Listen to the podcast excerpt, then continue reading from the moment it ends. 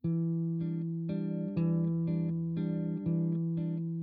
好，欢迎收听故事 FM，我是艾哲，一个收集故事的人。在这里，我们用你的声音讲述你的故事。每周一、三、五，咱们不见不散。今天我们关注的故事不再是疫情，而是一群被疫情严重影响的人。在微博上有一个叫“非肺炎患者求助”的话题，阅读量现在有四千多万。求助者大多数都是恶性肿瘤的患者和家属。在疫情爆发之前，这些患者原本已经确诊或者是开始化疗，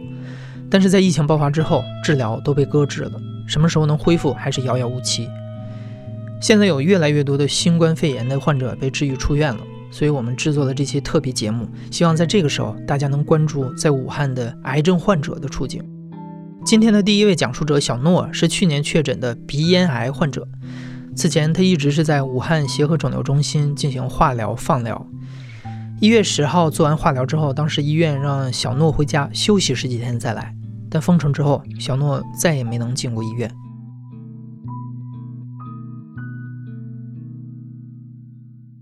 我是去年十一月份在那个武汉协和肿瘤医院进行治疗。我的治疗方案是三期诱导化疗加三十三次放疗加两次同步化疗。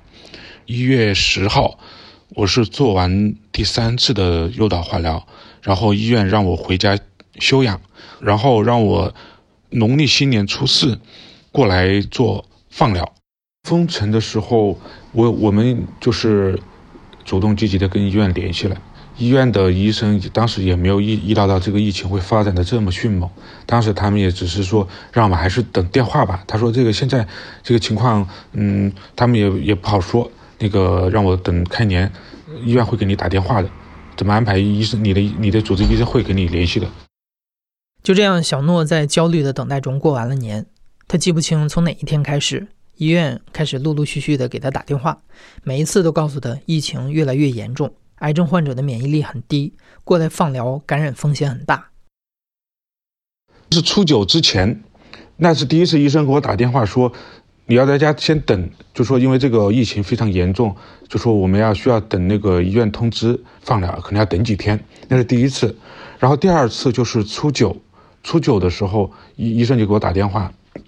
他是说现在就是疫情非常严重了，那个你要是过来的话。那你自己就说要要要考虑清楚，我们属于特殊群体，免疫力非常低，很容易感染。然后他的建议是我过了那个正月十五再过去，可能那时候是不是形势好一点？好吧，那我就等呗。结果等到十十五过十六的那一天，医生又给我打电话，他说现在过来不了了，医院好像要被征用了，没有办法了，你在家就先先等一会儿，我们呃尽量跟。嗯，医院领导反馈，争取早日恢复好一些。我就问我说：“那恢复的话，大概什么时候？”他说：“他给不了时间。”对于癌症患者，中断化疗的后果无法预测。小诺和病友们都害怕癌细胞扩散，所以在肿瘤中心被征用之后，他们开始尝试各种渠道去反映困难。首先，我们是呃尝试了打那个武汉市长热线。市长热线打了几次都是回复，就说他们已经把问题向上级反馈了，让我们等通知。然后我们也打了那个武汉的卫健委的电话，卫健委的也是同样的一句话，就是嗯，他说把我们的那个情况记录下来了，会向相关部门进行反馈，向上级反馈。然后卫健委的那个电话，他给我还出了一个一个主意，就是说你去咨询一下你的协和那个领导。看领导怎么回复，然后我又跟协和那个他给了一个协和的座机，说是值班领导的电话，然后我跟值班领导打了个电话，值班领导他的回复也是，他也是很同情，但是他说这个情况他他也记录下来了，他说他会跟院领导反反映情况，争取早日解决，但是就说至于怎么解决，他说他现在回复不了，让我也是等他电话，让我随时保持电话畅通。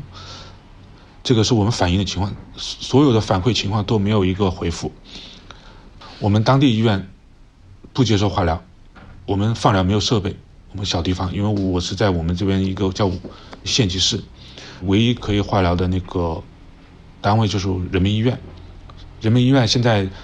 肿瘤科撤销了，全部都合并到那个肺炎发热科室，全部去治疗医治医治一线的那个病人去了，所以我们在当地也接受不了这方面的治疗。其他的小医院就更不用说了。然后出城，现在我们整个小区全部封楼，门洞都封了，全部都封了。市里文件已经下发的通知是，所有的居民必须得家里，嗯，不要出门了。然后出湖北省的审批手续，就是所有出省的全部一律停止，不许办了。这个是我们市里出的文件，网上的朋友也咨询了，很多湖北籍的出去，只要是湖北的都不让他们下高速，直接劝返，很难很难。而且我们像我们这样是病人。那就更难了，他们更不会让我进去的，因为我们抵抗力很差，很容易感染，他们会更就是防着我们，也不是说我我道听途说的，因为前前两天就有一个新闻，就是一个还是一个外地的一个小伙子开开车，就是中间在湖北下了一会儿，他也没没那个没逗留，又上去上高速了，结果所有的高速出口全部不让他下了，他在路上饿一天。没地没吃的，后来还是公呃高速巡警帮助了他。这个是有有据可是网上可以查得到的，有这个视频的。所以我们也咨询了像广州那边的中山大呃大学附呃肿瘤医院吧，他们现在是不收我们。然后上总是你是进不了的，因为到上海去的话，肯定像我这类人员他是他不会放我们进去的，即使进去他也要隔离十四天，那相当于就是。你还是在那儿等，你等了十四天，你过去的话，你还不知道他会不会收我们这样的病人，因为我们是医治了一半了，我们的治疗方案都在协和，随便给我们换一个医院，他们都不会接收的，因为这个治疗方式可能也不一样，相当于我们如果在他们那医院，即使接收的话，我们所有的治疗可能都会重新再来一次，那又会耽误很长很长时间，那也是不现实的方案，现在就是很难，我们不知道该怎么办，我就一直在我们我自己的家。就没有出去过，也不敢出去。我们抵抗力太差了，出去的话很容易会被会被感染，所以我们也不敢出去。现在全城封闭，所有小区全部封，全部封了，楼楼道全部封了，不许出来。那更就不用谈出门了，就是这种心情非常糟糕吧。我们每天都是那种非常惶恐，好担心，就是看不到明天那种感觉。就是说白了，就是在家等死，就是坐在窗户前。对着对着马路，空空的马路看着，就相当于是在那儿就等着生命的慢慢的耗尽吧。老是就是盯着手机，盯着手机看新闻，看一下群里这些病友们有没有新的消息，有些什么好的好的好的点子。到目前为止都没有都没有得到好的反馈。我们所有的病友几乎都是反像我一样，到处都在反映。但是没有一个回复，没有一个答复，这种等的感觉我都我都不想说了。而且现在买药都很困难，知道吗？这个药本来这是一个处方药，我们当地医院是，是你不在他们本院住院的话，他是不给开的，知道吧？当时那个时候还还没有这么就是不许每家每户出门买菜的之前的时候，我想办法通过朋友，通过他给我买了几盒，现在只现在只剩下两盒了，我都不知道能撑多久，还能不能买得到这个药，因为我们不能出门了。放疗就是一个一个仪器，它就躺躺在这样的一个机子上面，特殊的设备它肯定不会随便是安装的，所以这个像说说把这个设备重新安装到另外一个地方，我们去接受，这也接受治疗，这也是我感觉这也是很很不现实的。现在我已经中断了一一个多月了，最少，现在已经中断一个半月了，我不知道这个体内的这个细胞会。很老实的，还是很活跃。现在我也不知道，因为检查不了。如果再继续等的话，他肯定只会是很不乐观的发展了。这个至于是什么样的不乐观，我也自己说不了。或许会很快很快，或许也可能会很慢。所以这个情况就是我们不知道明天会怎样。所以唯一的希望就是能尽快把这个医院，就是能我刚刚说的能。能稍微形势好一点的话，就说这个时候把医院争去，我们也没有什么很大的意见。就说诉求就是希望在短时间内能想办法把这个医院再腾出来，缓过这一段特殊时间，赶紧把医院腾出来，我们好再恢复继继续治疗，而不是说我们现在就逼着政府要把那些危重病人给给 给给给赶出去，这个我们肯定也不愿意看到，他们也是生命，对不对？我们的诉求很简单，就是希望政府能想到办法，比如说医武汉还有很多其他的，你像很多莆田系的私立医院，你为什么不征用呢？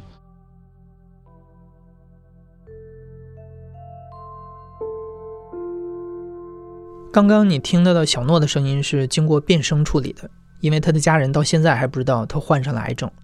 小诺今年刚刚四十岁，他一直期待自己的病情能够有好转。今天的第二个讲述者是 Vivian。去年年底，Vivian 的父亲被诊断为肺腺癌脑转移，医生给开出的治疗方案是化疗加免疫 K 药疗法。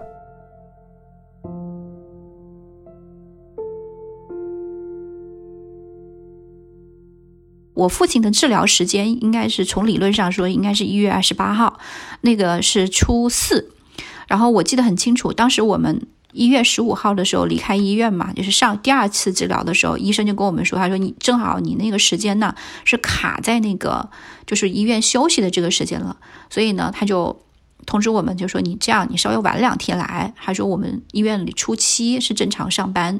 通知我说是初七让我让我们去医院去去就是办理那个入院的手续，因为我当时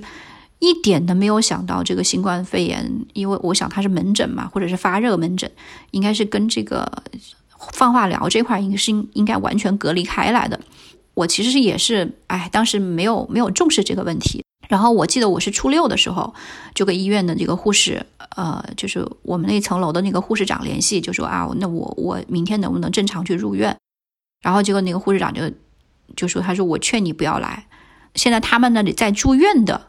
就是在那个放化疗科在住院的那一层楼，就发现有这个新冠肺炎的病人。然后呢，医护人员也有感染的。这是在年初六的时候，他是这么告诉我，但是那个时候还没有关。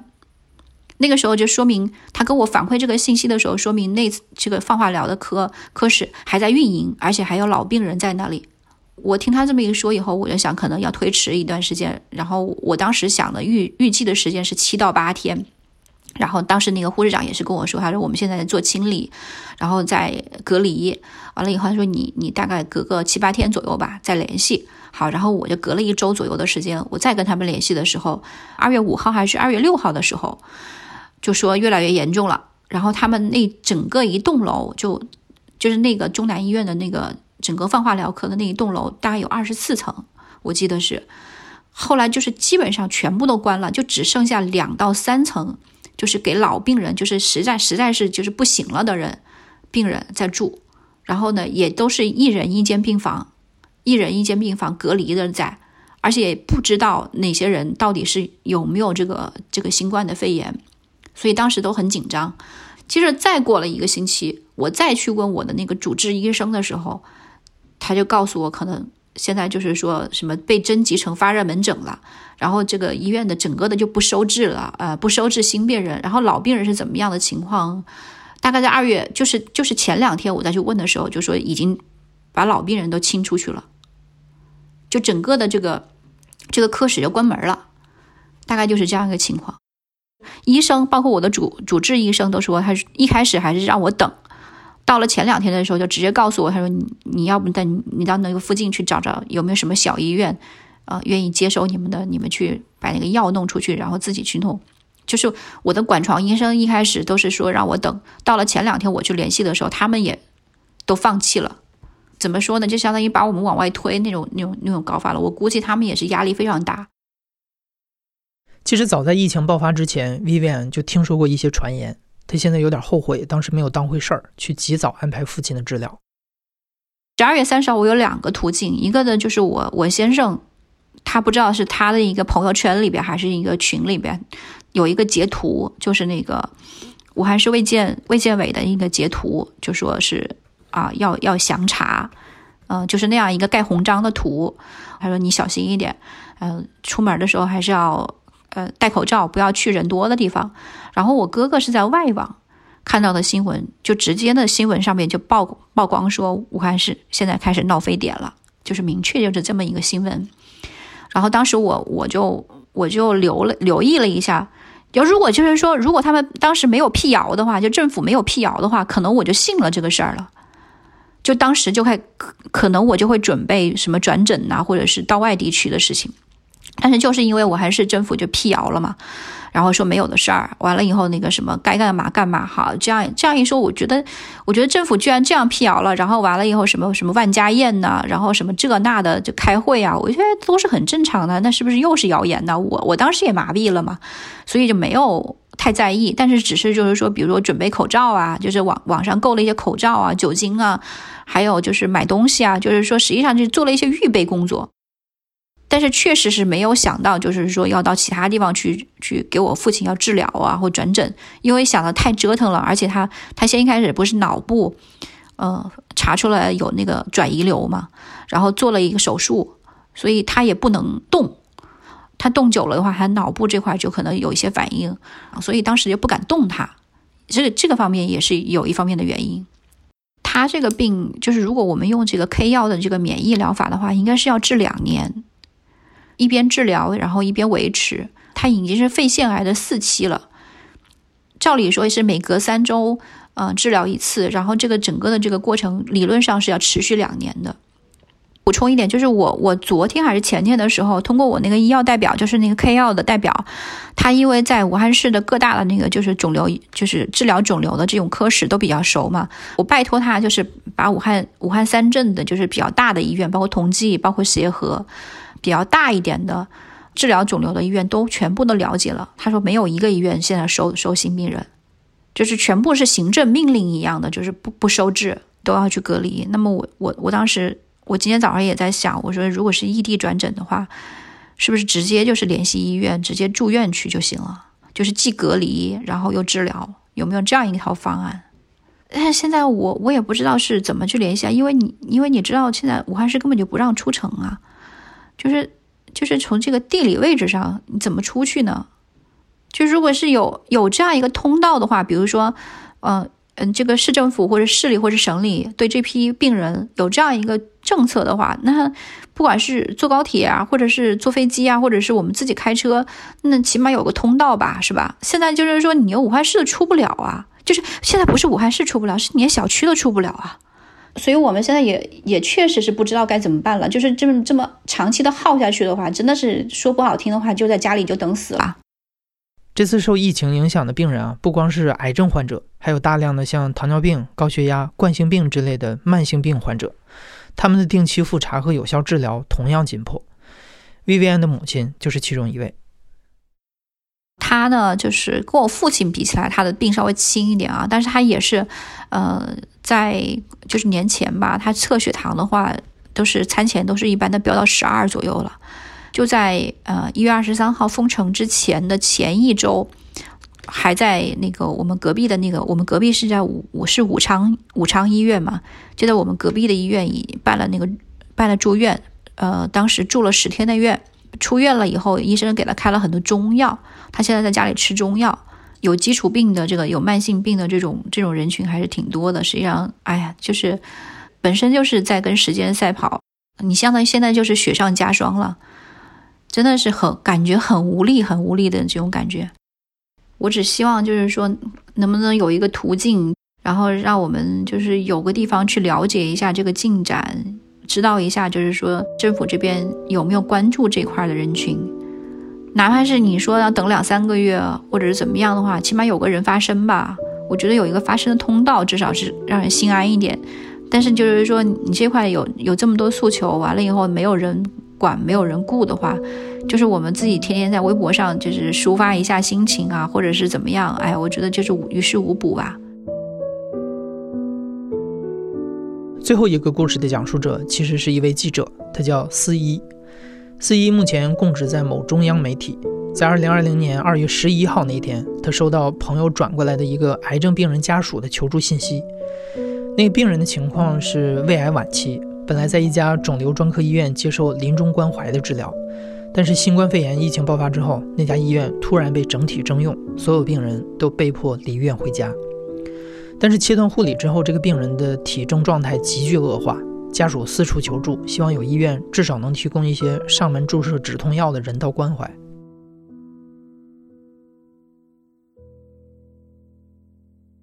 他在转给我这个信息之前，他也是其实。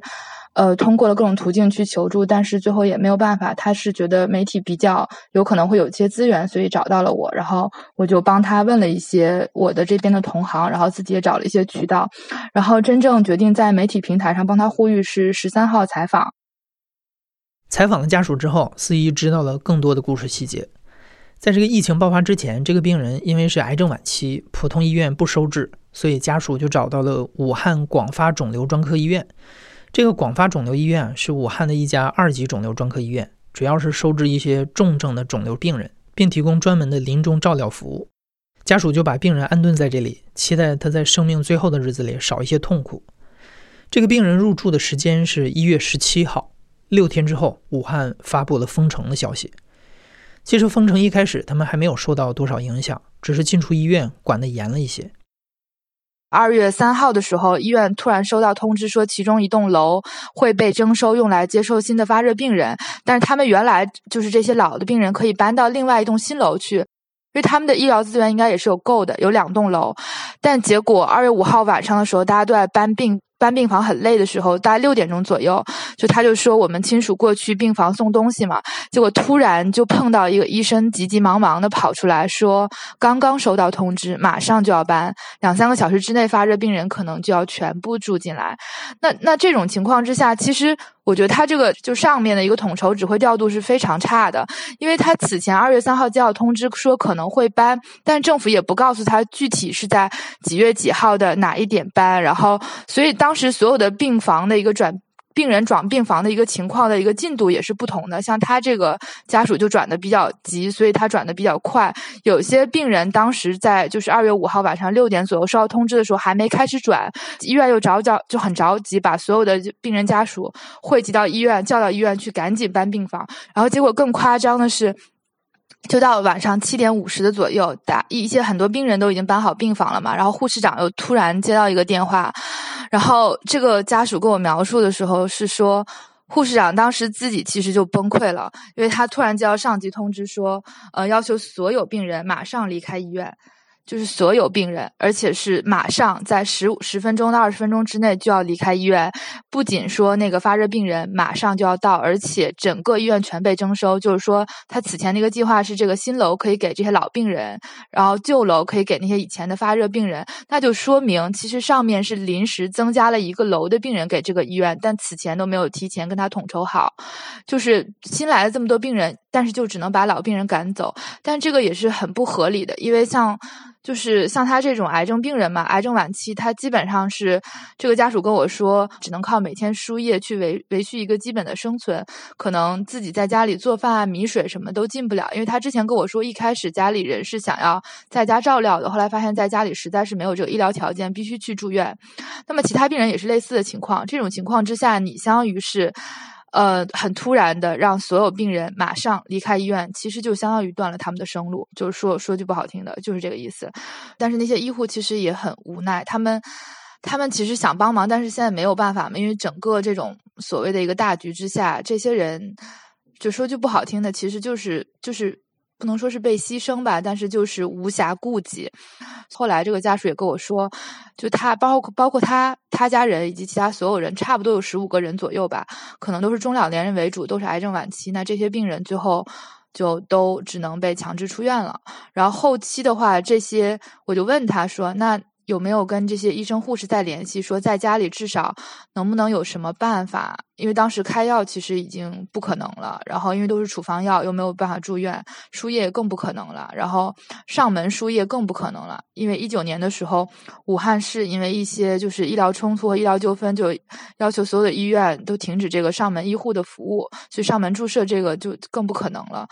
然后我就说，那能不能咨询一下医生，至少有一些办法去减轻一下，呃，病人在相当于弥留期的一个痛苦吧，但是当时他又跟我说场面很混乱，没有任何人哪怕给给到一个口头交代，就相当于把他们强制驱逐出医院了。然后后续他想再联系这些医护，也都完全电话什么都打不通了，打了很多。因为然后后续我自己上网也搜了一下，他也跟我说，后续这个医院其实相当于是被临时征收了嘛。临时征用以后，他这个整个由河南省周口市的一个医疗推医疗队来进行整体接管，所以可能他就猜测以前的。这些医生护士可能手机都已经被接收进行隔离，或者是正在去有一个交接的状态。因为整体来讲，其实可能也是比较无序的一个状态。这个病人，我接受完采访的第二天早上，我就收到我朋，因为他是我朋友的朋友嘛，我就收到我朋友的一个转发，就说。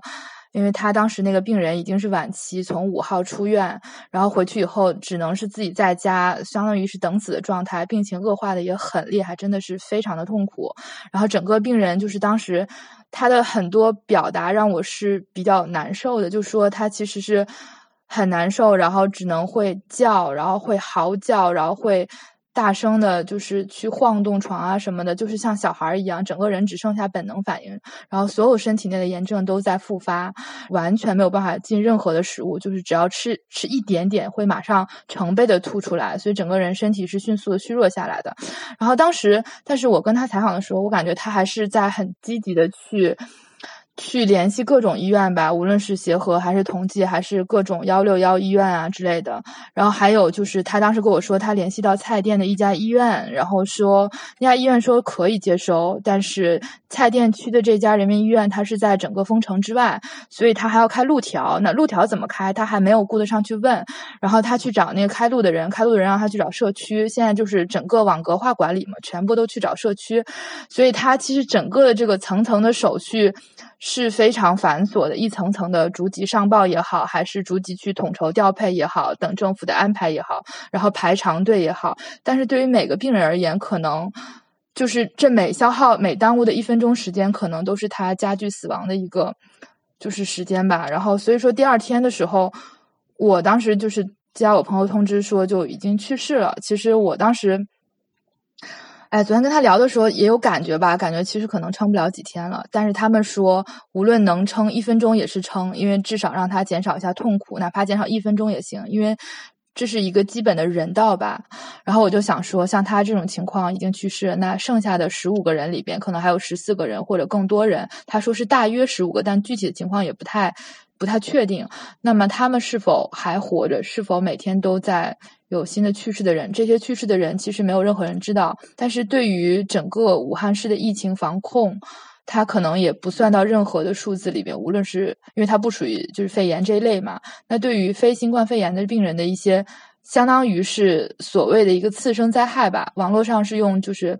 肺炎次生灾害这个词来形容这类群体，我觉得这个词用的是非常到位的。那这类人他们到底目前因为这个肺炎去世了多少，或者是？即将去世的人有多少？这个群体也没有任何数字的统计，他们就是被淹没在这个历史的尘埃里。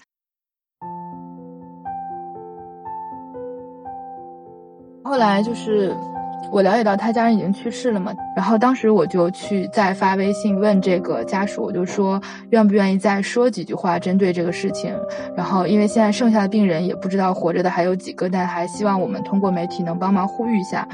然后他就说：“嗯，谢谢你们。然后衷心希望你们的报道可以帮助到更多的家庭和人。他就是针对这个事件本身没有再多做评论吧，但是他还是希望就是通过媒体报道可以帮助到更多的家庭和人。嗯，这句话还是比较戳到我的。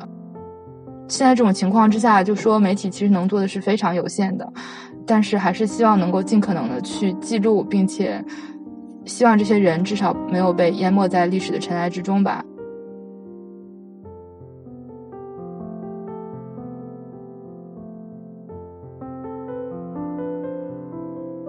也许癌症不像新冠肺炎一样具有传染性，但无论是癌症患者还是新冠肺炎的患者，大家都是宝贵的生命，都是活生生的人，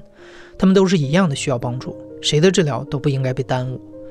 希望有关部门能尽早出台救治的措施。如果你自己和家人也有相同的困难，也欢迎在评论区里留言，我们争取让更多的人看到大家的求助。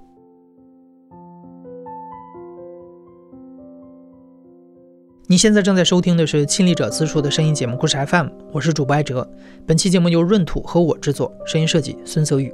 感谢你的收听，祝你和家人都平安健康。